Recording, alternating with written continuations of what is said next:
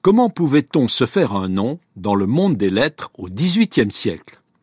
Les concours littéraires organisés par l'Académie française à l'époque de Louis XIV prirent une importance de plus en plus grande au XVIIIe siècle.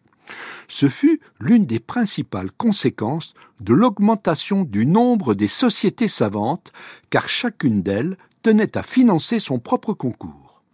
Ces initiatives, qui ne concernaient au départ que la littérature, s'ouvrirent rapidement sur d'autres thématiques.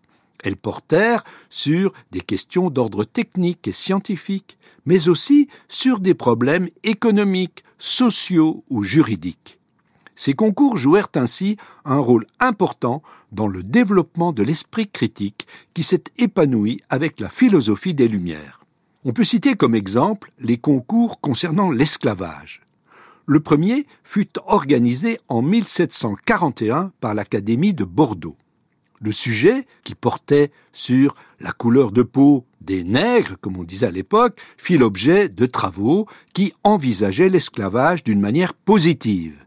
Mais au cours des décennies suivantes, dans les concours centrés sur le même thème, ce sont les critiques de cette forme d'asservissement qui finirent par devenir les plus fréquentes.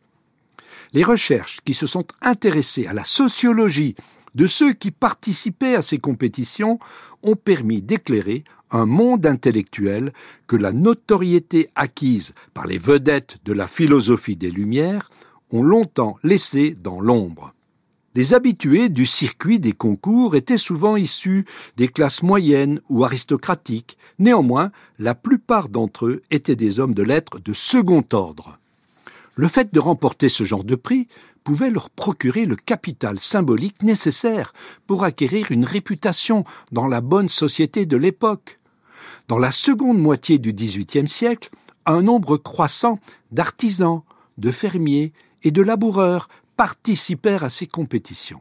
Il est probable que ces candidats d'origine modeste aient été attirés par les prix en espèces qui étaient attribués aux lauréats. Leur montant était habituellement de 300 à 400 livres, mais certains prix de l'Académie royale des sciences pouvaient s'élever jusqu'à 12 000 livres. L'originalité de ces concours tenait au fait que l'inscription était gratuite et anonyme ce qui permit aussi à un petit nombre de femmes d'y participer.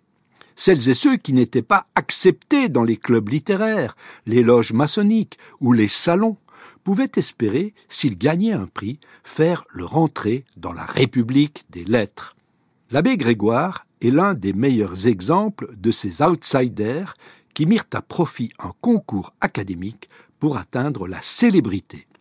Fils d'un tailleur d'habits, Henri Grégoire n'était que le modeste curé d'Amberménil, un petit village lorrain, quand il remporta le prix du concours organisé en 1787 par l'Académie de Metz sur les moyens de rendre les Juifs plus utiles et plus heureux en France. L'essai fut un succès et fut même traduit en Angleterre dès l'année suivante. Cette notoriété joua un rôle important pour l'intégration d'Henri Grégoire dans le personnel révolutionnaire au cours des années suivantes.